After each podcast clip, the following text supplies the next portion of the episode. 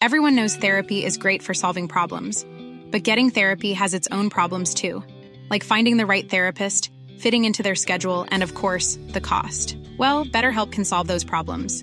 It's totally online and built around your schedule. It's surprisingly affordable too. Connect with a credentialed therapist by phone, video, or online chat, all from the comfort of your home. Visit betterhelp.com to learn more and save 10% on your first month. That's BetterHelp H E L P.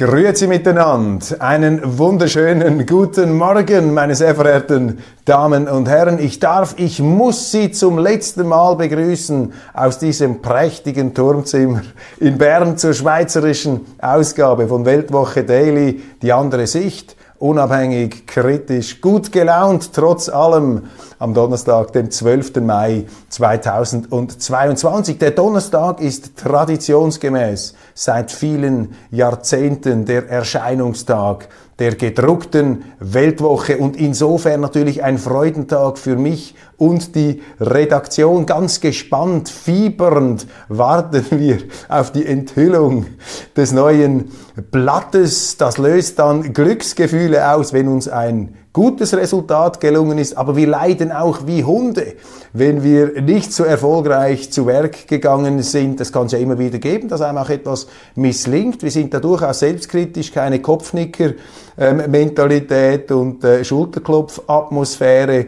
Ich spüre das, wir sind wirklich da mit Herzblut dabei und manchmal steht man einfach etwas schief in der Landschaft, zum Beispiel zu Beginn des Ukraine-Kriegs. Das wurde uns ja dann auch fürchterlich um die Ohren geschlagen, obwohl die Artikel drin waren alle wirklich sehr ausgewogen und interessant, aber wir erschienen genau am Tag der Invasion der Russen in der Ukraine. Allerdings konnten wir dieses Ereignis nicht mehr mitnehmen, denn der Redaktionsabschluss findet immer in der Nacht von Dienstag auf Mittwoch statt. Und so ist man dann halt etwas äh, im Gegenwind, aber man hatte die Chance dann in jeder Woche das wieder besser zu machen, den Stein erfolgreicher über den Hügel zu rollen.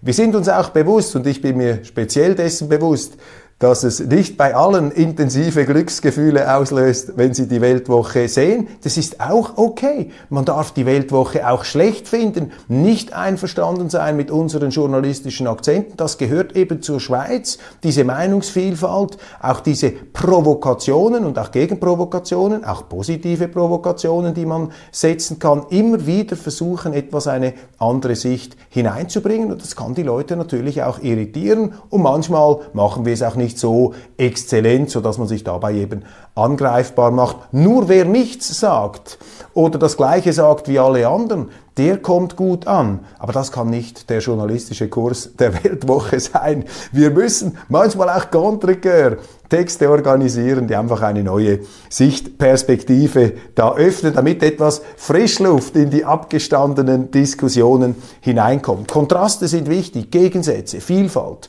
Abwechslung. Nicht nur innerhalb der Zeitung, wo wir Kontraste gegeneinander schneiden, sondern eben auch in der Abfolge der Zeitungen selber. Sie erinnern sich, letzte Woche hatten wir die Geschichte von Kurt Pelda über die Panzerfäuste, die da neutralitätsrechtlich heikel in die Ukraine geliefert wurden. Eine sehr minutiöse Aufdeckung unseres Kriegsreporters und Rechercheurs. Und jetzt das komplette Gegenteil auf dem Titelblatt. Nach den Panzerfäusten kommen wir zu Ursula Andres, zu einer ikonischen Frau mit einem ikonischen Bild, das erstmals, meine Damen und Herren, durch Peter Welti, den großen James Bond Spezialisten und Online-Chef der Weltwoche, erstmals hat hier ein Mann die Bedeutung von Ursula Andres in der Weltgeschichte des Feminismus korrekt erfasst. Ich muss das in dieser ähm, groß angelegten, äh, raumgreifenden Art ankündigen, denn es stimmt einfach, Peter Welti hat hier eine ganz interessante, intensive und augenöffnende Beobachtung gemacht. Und ich zeige Ihnen jetzt das wunderschöne Titelbild. Die Schaumgeborene Ursula Andres und die Landung, die Anlandung der modernen Frau. Das ist das Bild, natürlich kennen Sie das Dr. No, ähm, Ursula Andres, wie sie da aus dem Meer steigt. Ein ganz neuer Frauentyp zu Beginn der 60er Jahre. Nicht mehr diese korsettierten, eingeschnürten Wespentaillen, die sich da sozusagen äh, fast schon zum Teil in den Hollywood-Filmen in der, äh, ja, in der etwas unterwürfigen äh, Swimmingpool-Stellung ähm, dem Mann gegenüber äh, gezeigt haben, der Öffentlichkeit. Das ist ein ganz anderes Frauenideal, das da von der Populärkultur transportiert wurde. Hier sozusagen die Frau im aufrechten Gang mit einer sehr sportlichen Körperlichkeit, einem Selbstbewusstsein, aber eben auch einer Natürlichkeit. Und diese Natürlichkeit hat damit zu tun, dass Ursula Andres Bernerlin, Bernerin, Berner Oberländerin ist, im weitesten Sinne. Jetzt weiß ich, muss ich aufpassen, dass ich nichts Falsches erzähle. Es ist auf jeden Fall Bernerin und die Berner sind ja durchaus auch geprägt vom Berner Oberland. Das sind ja die ganz großartigen Berner, die, oh, ich versuche jetzt mich da herauszureden aus meinem Fauxpas. Vergessen wir das. Sie ist einfach Bernerin und Ursula Andres ist großartig und dieser Text würdigt diese Frau in der geistesgeschichtlichen Lage des Feminismus von ähm, Plato bis heute die schaumgeborene Ursula Andres und die Landung der modernen Frau. Dann grüner Albtraum, ein Kontrast natürlich dagegen geschnitten. Sie ist ein Traum, aber dann gibt es den grünen Albtraum. Linksextreme Verirrungen einer Erfolgspartei. Da ähm, klären wir Sie darüber auf, was äh, auf uns zukommt durch die Grünen. Papst Franziskus, Rebell des Friedens, er zeigt der Schweiz, was Neutralität bedeutet. Marcel Odermatt, unser Bundeshauskorrespondent, war in Rom. Schaffhausen, Terrorist unterrichtet Kinder, hat Kurt Pelda aufgedeckt. Heidi Weber und Le Corbusier, wie die legendäre Zürcherin um das Erbe des Schweizer Jahrhundertkünstlers, ringt ein großes Dossier in einer speziellen Section, in einer speziellen Abteilung der Zeitung. Dann vieles anderes mehr, zum Beispiel auch eine große Analyse von Guy Metton, dem äh, Westschweizer Publizisten und Großrat über die Hintergründe, die Entstehungsgründe des Ukraine-Kriegs. Das ist sehr wichtig, um diesen Krieg zu verstehen, um auch die verschiedenen Seiten zu verstehen. Und als Neutrale sind wir eben gerufen, sind wir, sind wir äh, aufgerufen, beiden Seiten ein intellektuelles Verständnis, nicht eine moralische Rechtfertigung entgegenkommen zu lassen. Das ist im Moment fast wie verboten und die Metton stößt in diese äh, Lücke hinein mit seinem sehr aufwendig ebenfalls recherchierten Artikel. Dann Oscar Lafontaine, ist er eigentlich noch links? Bin ich eigentlich noch rechts? Im Moment verwirren sich da etwas die Pole, spielt auch nicht so, äh, ist auch nicht so wichtig, äh, welchem äh, politischen ähm, quasi ähm, Lager man sich da jeweils zuschlägt. Wichtig ist einfach, dass man das Vernünftige und das Richtige zu tun ähm, äh, versucht. Und Oscar Lafontaine der frühere äh, sozialdemokratische Leitwolf und dann auch äh, Ehrenpräsident, Ehrenvorsitzender, Vorsitzender und prägende Figur der Linkspartei in Deutschland, Oskar Lafontaine, mit einem, wie mir scheint, sehr realistisch nüchternen Blick auf den Ukraine-Konflikt. Er zeigt dort, wie aus einem verantwortungslosen Angriffskrieg, also einem Überfall, ein verantwortungsloser Zermürbungskrieg gemacht wurde durch die Amerikaner. Die Amerikaner, die es in dieser Ukraine ziemlich schlau machen aus ihrer Sicht. Hochriskant, weil die Eskalationsgefahr da ist. Aber ich glaube, die Amerikaner versuchen jetzt wirklich diesen Krieg so zu benutzen, um die Russen dauerhaft zu schwächen. Ob das im langfristigen Interesse des Westens ist, das kann ich nicht beurteilen. Man könnte sich natürlich auch auf den Standpunkt stellen und sagen, ja, die Amerikaner ähm, versuchen da das äh, Überfällige, nämlich durch einen indirekten Konflikt ähm, dieses autoritäre russische Regime zu destabilisieren, um demokratischen Kräften zum Vorschub, äh, zu, äh, Vorschub zu leisten. Das wäre ja uns nicht unsympathisch als Schweizer. Wir haben Demokratien immer gern und Demokratien, mehr Demokratien, das ist eine gute Sache, wobei nicht überall dort, wo Demokratie draufsteht, ist auch Demokratie drin.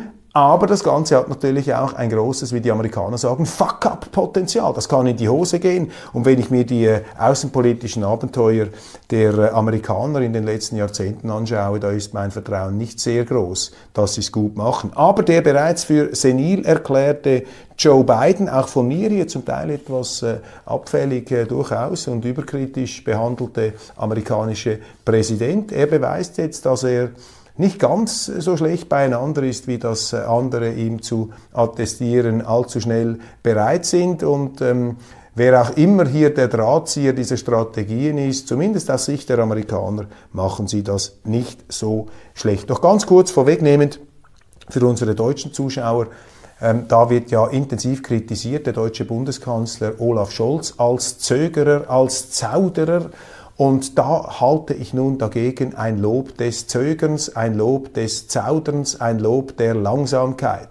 Dieses überstürzte politische Handeln, das da von den Medien verlangt wird, das ist meistens sehr, sehr schlecht für die Bevölkerung und fürs Land. Die meisten, die größten politischen Fehlentscheide sind immer überstürzt, überstürzt getroffen worden. Und wenn ich mir so etwas die deutsche Geschichte im Rückblick anschaue, dann muss ich sagen, ein bisschen mehr Zögern, ein bisschen mehr bernische Lang Langsamkeit, Nummer nicht gesprengt, hätte da nicht geschadet. Und es gibt ja gleichsam einen Stammvater des Zögerns. Und das finde ich interessant. Das ist nämlich der Quintus Fabius Maximus Verrucosus, Cunctator, der Cunctator, Entschuldigung, der Cunctator, der Zögerer. Er ähm, war ein römischer Feldherr und Konsul, der sich eben durch zähes Zögern ausgezeichnet hat. Wie wird dieser Cunctator beurteilt? Er war vor allem im Einsatz gegen ähm, den äh, punischen Feldherrn Hannibal. Am Anfang haben sie aufs Dach bekommen, die Römer, dann waren sie siegreich. Cicero beurteilt gemäß Wikipedia die Rednergabe des Fabius aufgrund wahrscheinlich eigener Lektüre der veröffentlichten Grabrede auf seinen Sohn, von Fabius auf seinen Sohn ziemlich positiv. Vielleicht war sie im Stil der von Thukydides überlieferten gefallenen Rede des Perikles gehalten. Als Feldherr wurde Fabius in der späteren legendär überformten Überlieferung zum Muster des bedächtig zähen, Röm, zähen Römer stilisiert. Enius unus homo nobis cunctando restituit rem. Ein Mann hat durch sein Zögern den Staat wiederhergestellt. Seine eigenen militärischen Erfolge waren zwar gering, Ausnahme mag die Wiedereroberung Tarents sein, dafür erlitt er aber auch keine großen Schlappen und hielt Roms Widerstandskraft nach Cannae, das war die vernichtende Niederlage durch Hannibal, Hannibal erfolgreich aufrecht. Dementsprechend lobte Cicero seine Weisheit dies war aber nur für den Feldherrn Fabius richtig, dagegen war er als Mensch und Politiker durchaus nicht so human und weise, wie es Cicero und auf ihm aufbauend und weit ausmalend Plutarch darstellte. So suchte er in den noch nicht ganz beendeten Klassenkämpfen die Vorrechte der Patrizier gegenüber den Plebejern rücksichtslos aufrechtzuerhalten. Die Antike, seit Ennius beginnende Verdichtung seines Charakters, vor allem auf seine verantwortungsvolle Zögerlichkeit, muss in der heutigen Wissenschaft durch ein differenziertes Bild ersetzt werden, das sein Verhalten in seinen verschiedenen Funktionen Situationen berücksichtigt, aber eben die verantwortungsvolle Zögerlichkeit. Olaf Scholz, der Kunktator, ein entfernter Verwandter von Quintus Fabius Maximus Verrucosus. Und jeden Tag bekommen wir aus der Corona-Abteilung Nachrichten, die den Verdacht nahelegen, dass die Schwurbler recht hat. Die, die, Impfungen bringen nicht ganz so viel, wie man versprochen hat. Die Lockdowns sind verheerend. Schauen Sie nach China. Xi Jinping hat es nicht besser gemacht, er hat es schlechter gemacht. Habe übrigens viele Reaktionen bekommen auf die Intervention von Vittorio, der das chinesische Modell verteidigt hat. Andere, die ebenfalls in China leben, Schweizer, haben mir geschrieben, so sei es aber gar nicht. China sei tatsächlich ein Gefängnis und nur die Privilegierten könnten in diesem Lockdown oben auf ähm, schwingen. Also die Schwurbler, die Corona-Schwurbler, die Vermaledeiten, sie haben doch nicht alles falsch gemacht. Und an dieser Front geht es ja gleich weiter. Der freie Westen, meine Damen und Herren, der freie Westen scheint da seine ähm, Freiheit, seine Werte immer mehr zu verraten und in eine Art Kontrollwahn zu verfallen. Ich habe mir hier notiert, es gibt einen neuen Pandemievertrag der WHO und wer diesen Vertrag unterschreibt, gibt im Grunde den Löffel ab an die WHO, dass die dann festlegen kann, okay, jetzt haben wir eine Pandemie, das heißt, wird der Schalter umgelegt und die Staaten können dann ihre Sonderrechte, ihre Notrechte, ihre Pandemierechte wieder in Anschlag bringen gegen die Bevölkerung, natürlich immer im Namen der Gesundheit, aber da vor allem gegen die Freiheit gerichtet. Eine sehr zwiespältige, gefährliche Geschichte, die wir in der Weltwoche sicherlich genau untersuchen müssen. Dann die Europäische Union will Chats überwachen. Sie will also mehr Überwachungsmöglichkeiten haben. Auch das wird dann jeweils getarnt mit allerlei hehren Absichtserklärungen. Die Meinungsfreiheit auf jeden Fall wird belagert. Here's a cool fact a crocodile can't stick out its tongue. Another cool fact you can get short term health insurance for a month or just under a year in some states. United Healthcare short term insurance plans are designed for people who are between jobs, coming off their parents' plan, or turning a side hustle into a full time gig Underwritten by Golden Rule Insurance Company, they offer flexible, budget friendly coverage with access to a nationwide network of doctors and hospitals. Get more cool facts about United Healthcare short term plans at uh1.com. Quality sleep is essential. That's why the Sleep Number Smart Bed is designed for your ever evolving sleep needs. Need a bed that's firmer or softer on either side? Helps you sleep at a comfortable temperature? Sleep Number Smart Beds let you individualize your comfort so you sleep better together. JD Power ranks Sleep Number number 1 in customer satisfaction with mattresses purchased in-store. And now, save 50% on the Sleep Number limited edition Smart Bed for a limited time. For JD Power 2023 award information, visit jdpower.com/awards. Only at a Sleep Number store or sleepnumber.com. Auch die finanzielle Privatsphäre ist mehr oder weniger dahin. Immer mehr aufgelockert, jetzt auch durch Willkürmaßnahmen. Denken Sie nur an diese Hetzjagd auf Oligarchen, hat auch etwas zutiefst Rassistisches. Das ist rassistisch, wenn man diese russischen Oligarchengelder da enteignen will, denen die den Schutz des Rechts, das, äh, das Eigentum abspricht. Immerhin auch ein Menschenrecht, hochgradig willkürlich eine Schande für die Schweiz, einem Rechtsstaat nicht angemessen, was da passiert. Man muss das in dieser Deutlichkeit sagen, meine Damen und Herren, weil das äh, viel zu wenig zur Kenntnis genommen wird in dieser allgemeinen, sehr, sehr negativen Stimmung gegenüber Russland, die sich da ausbreitet ähm, und die nicht ein Leitfaden des staatlichen Handelns werden sollte, zumindest so lange nicht, dass nicht die Schweiz direkt angegriffen wird von Russland. Dann große Debatte über das Armeebudget. Wir haben es ebenfalls gestern ein bisschen angesprochen. Da haben sich, ähm, und äh, mein Argument, oh, ich muss vielleicht auch noch etwas vorwegnehmen, hat mir nämlich ein Luftwaffenoffizier geschrieben, das ist Jan, er hat gesagt, ja eben, Sie haben äh, sich da kritisch geäußert über die Beschaffung von teuren Kriegsmaterial und er schreibt dann hier, der Krieg in der Ukraine zeigt, dass es nicht reicht, eine zahlenmäßig überlegene Armee zu haben, um erfolgreich zu sein. Wenn wir aber schon so viele Soldaten haben wollen, wie sie es sich wünschen, dann sind wir es ihnen auch schuldig, sie anständig auszurüsten. Die Armee zu verdächtigen, dieses moderne Material nur zu kaufen, um die Egos der Offiziere zu pflegen, ist respektlos gegenüber der Arbeit der Armee und zeigt, dass sie das ganze Thema mit wenig Ernsthaftigkeit behandeln. Es geht hier um Waffen, mit denen wir unser Land verteidigen das sind keine Spielzeuge. Ist Ihnen eigentlich bewusst, dass Sie mit solchen unüberlegten Statements den Argumenten der Anti-Armee-Kreise Vorschub leisten? Gleichzeitig untergraben Sie dabei Ihre eigene Glaubwürdigkeit als Befürworter der Armee. Lieber Jan, ich danke Ihnen sehr für diese aufrüttelnden Bemerkungen und offensichtlich habe ich mich da widersprüchlich oder falsch ausgedrückt. Ich bin tatsächlich ein äh, sehr großer Verfechter unserer Armee, aber als Bürger, als Milizpolitiker stelle ich mir Fragen.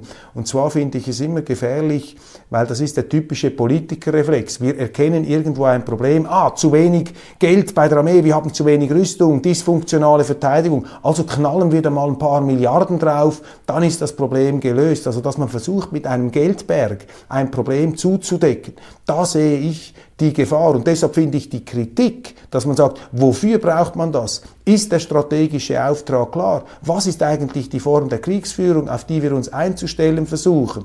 Da wollte ich einfach darauf hinweisen, dass der ganz große Trumpf der Schweizer Armee eben die zahlenmäßige, äh, der zahlenmäßige Umfang war und das Tempo der äh, Mobilisierung. Es ist mir bewusst, dass die Schweiz im Kalten Krieg auch über sehr viel Material verfügt hat. Aber, und das ist nicht meine Beobachtung, sondern das ist mir sogar aus hochdekorierten Armeekreisen selber zugetragen worden, dass selbst in diesen Kreisen man gesagt hat, dass eben man aufpassen muss, dass man nicht Kriegsgerät kauft, sündhaft teuer, aber dann im Grunde das gar nicht ähm, sachgemäß einsetzbar ist. Und einer dieser Obersten, mit dem ich mich damals unterhalten habe, hat mir gesagt, für ihn sei eigentlich die Schweiz quasi nach dem Vorbild der Mujahedin, Widerstandskämpfer, aufzubauen. Nämlich, dass man äh, sich, wie man es im Zweiten Weltkrieg gemacht hat, im Alpenredui zurückzieht, wenn ein, Inva in, wenn ein Invasor kommt und von dort aus dann äh, äh kämpft. Und mit dieser Strategie konnte man den Eintrittspreis so hoch machen,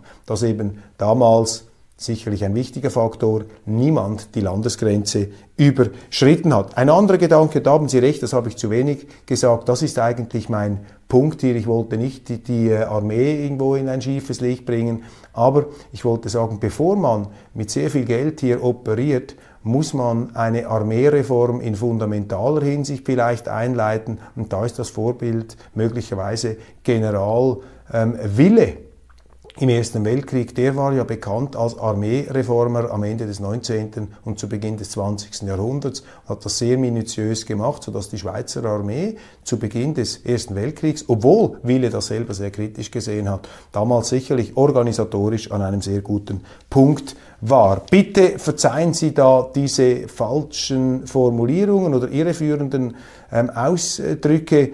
Ich bin ein Kommunikator und ich sollte in diesem Spezialgebiet nicht Leute wie Sie, geschätzter Jan, vor den Kopf stoßen, indem ich äh, Dinge sage, die ich so nicht meine. Bleiben wir noch einen Moment bei dieser Armeedebatte. Ist nämlich interessant, da hat es eine Polemik gegeben um die grüne Nationalrätin Marionna Schlatter. Sie musste sehr viel Kritik einstecken in der ähm, Diskussion eben um die Erhöhung des Armeebudgets, vor allem auch von Seiten der Bürgerlichen, von Seiten der SVP. Sie sei da nicht kompetent, sie habe sich in sicherheitspolitischen Fragen viel zu wenig ähm, bis jetzt äh, Kenntnis erworben. Die Experten haben die Nicht-Expertin kritisiert.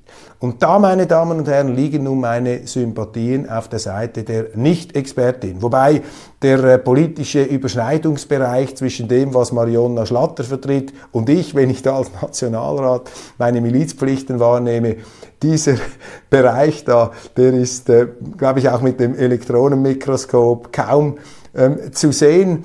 Aber ich finde diese Polemik gegen eine Nicht-Expertin falsch, denn die Schweizer Demokratie ist eine Demokratie der Nicht-Experten.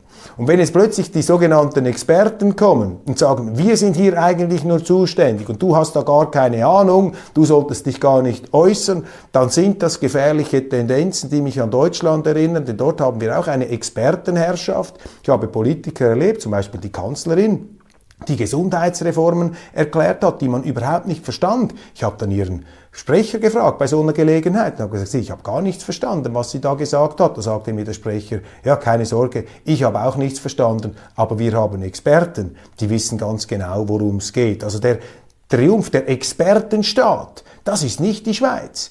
Die Schweiz ist der Dilettantenstaat, das ist der Nicht-Expertenstaat und das ist die Stärke unserer Demokratie, dass eben auch die Nicht-Experten mitreden können. Deshalb hier meine Solidarität gilt für einmal Marionna Schlatter, die da von den etwas sehr selbstherrlich auftretenden Experten in den Senkel gestellt wurden. Dann interessantes Interview in 20 Minuten von Lesern mit Bundespräsident Ignazio Cassis. Dort wurde er gefragt, warum bleibt die Schweiz nicht richtig neutral und vermittelt?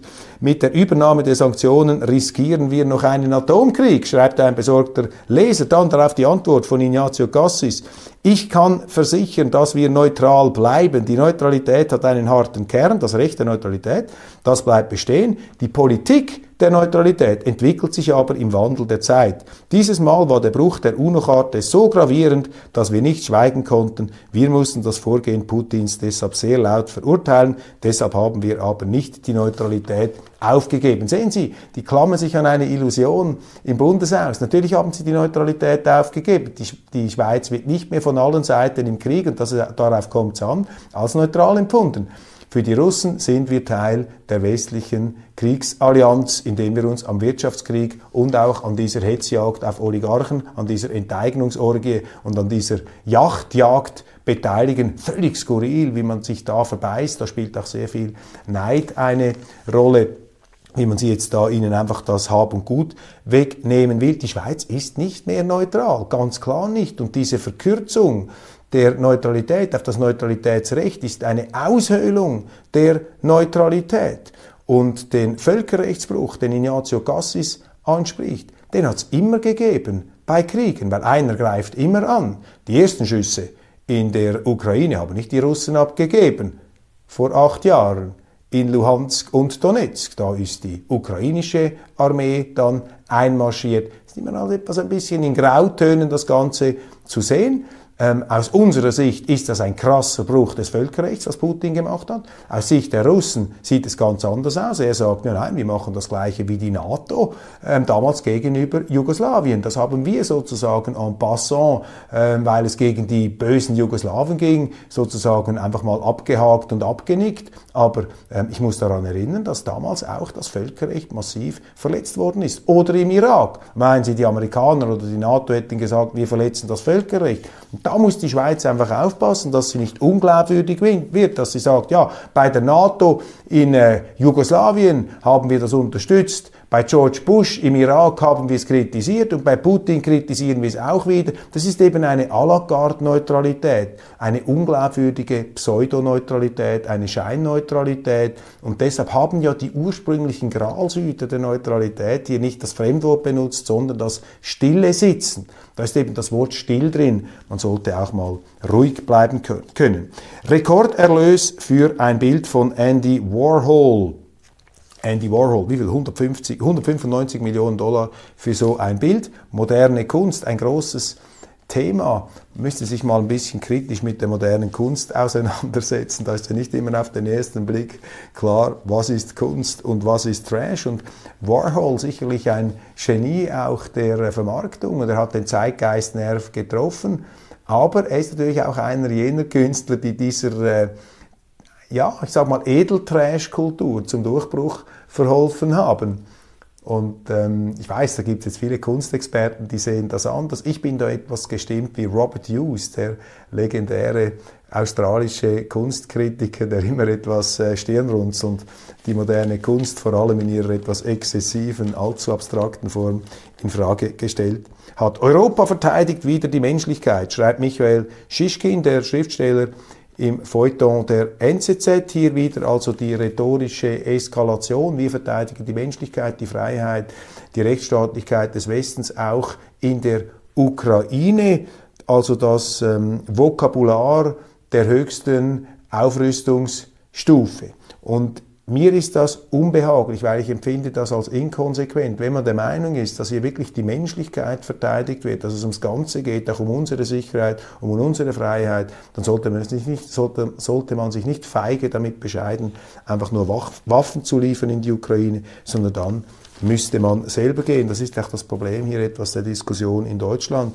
Da steigert sich das auch in eine Art Eskalation hinein, nicht wahr? Eine Aufrüstung der Begriffe, eine Rhetorik des existenziellen Ernstfalls, eine rhetorische Hochrüstung, die da stattfindet. Und äh, je extremer eben auch diese rhetorischen Ideale und Ansprüche werden, desto größer wird dann natürlich auch der moralische Druck, den Krieg noch mehr eskalieren zu lassen. Sehr gut das Interview mit äh, dem Politologen Serhi Kudelia in der NZZ der sich kritisch äußert, ein ukrainischer Politologe, der von den äh, besorgniserregenden undemokratischen Tendenzen in der Staatsführung von Präsident Zelensky redet, der auch eine ziemlich realistische Einschätzung abgibt, warum es zu diesem Krieg gekommen ist. Ganz kurz das Zitat. Ich glaube, dass Putin alle Illusionen verloren hatte, das Kräfteverhältnis in der Ukraine ohne Militärschlag noch zu verändern.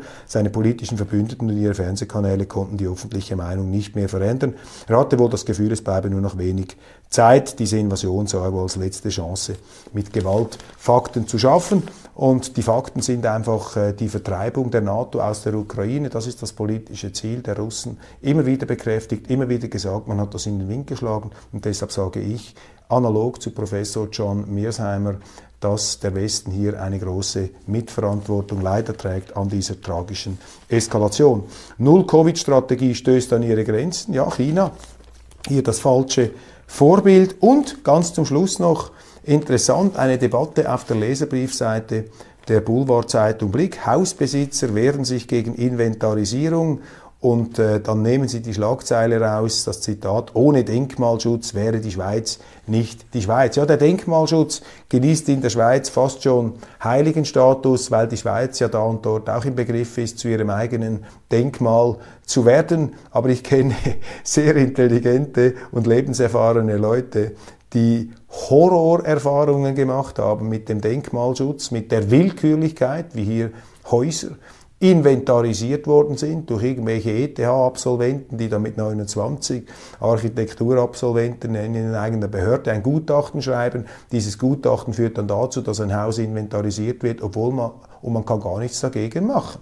Und wenn sie dann dagegen kämpfen, spüren sie die kafkaeske, byzantinische Kälte und auch Verwinkeltheit selbst des schweizerischen Staates und ein äh, sehr, sehr guter Bekannter von mir hat hier also eine Art Spießrutenlauf durchmachen müssen, um sein Haus aus der Inventarisierung wieder herauszubringen. Eine kritische Begutachtung des Denkmalschutzes, der sicher auch seine Berechtigung hat, aber ich habe einfach das Gefühl von dem, was ich höre, dass da auch übersteuert, überschossen wird. Das wäre vielleicht überfällig. Meine Damen und Herren, ich schließe mit dem versöhnlichen, hoffentlich versöhnlichen Schlussbild der neuen Weltwoche. Heute laufen wir nicht Gefahr, von kriegerischen Ereignissen im Zusammenhang mit Ursula Andres überholt zu werden, wie damals im Februar wo wir den missverstandenen Putin, wobei er ist ein Missverstand, er ist immer noch missverstanden, wo wir den missverstandenen Putin aufs Cover gehebelt haben, das war ein Fall von nicht ganz optimalem Timing. Deshalb glaube ich, diesmal können wir auf keinen Fall falsch liegen. Aber nobody is perfect, man weiß ja nie. Und bitte ähm, nehmen Sie das auch als Einladung, mir immer wieder auch Ihre kritischen Rückmeldungen zur Weltwoche und zu unseren Themen und Akzentsetzungen zu schicken. Das hilft uns, die, Auf die Arbeit und unsere Aufgabe ähm, immer wieder besser zu machen und besser zu erfüllen. Einen wunderschönen Tag. Ich freue mich schon, Sie morgen Freitag wiederzusehen.